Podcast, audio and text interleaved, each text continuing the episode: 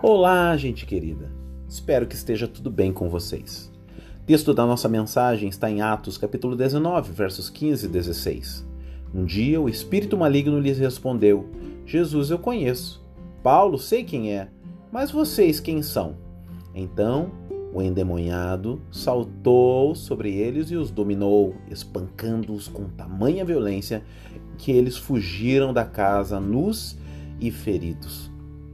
Tema da mensagem: autoridade para repreender o inimigo.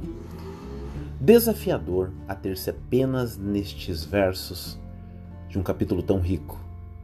São muitos os eventos magníficos e sobrenaturais, mas o episódio que escolhi nesta reflexão tem um motivo meio inusitado, que deve ter tornado-se engraçado quando narrado por terceiros.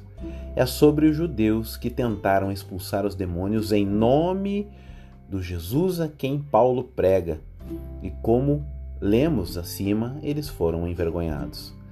Lembro-me de certa vez ver em um jornal um evento similar que continha algo como no título: Foram expulsar o demônio e são expulsos a facão. A matéria ficou ainda mais engraçada pela charge da capa do jornal dos supostos exorcistas fugindo com cara de pavor hilário se não fosse trágico. O inimigo das nossas almas conhece as nossas debilidades, nossos pecados não confessados.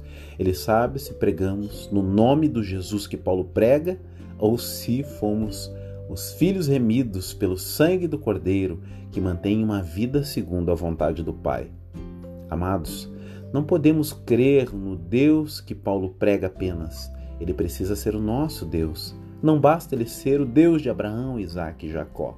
Ele precisa ser o seu Deus, pois não se terceiriza a paternidade. Filho é filho. O DNA do pai está presente e os sinais seguem a esses que creem, pois a laranja não cai longe do pé.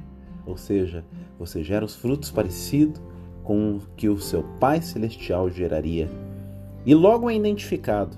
Olha só, ele é igual ao pai dele. Somente desta forma poderemos nos tranquilizar diante até mesmo nas tentativas do inimigo das nossas almas, pois ele não poderá nos tocar. Fazendo um contraponto com um testemunho acima, lembro-me de outro rapaz que foi fazer a expulsão de um demônio e o demônio disse a ele: Quem é você? Eu sei o que você fez ontem quando ninguém via.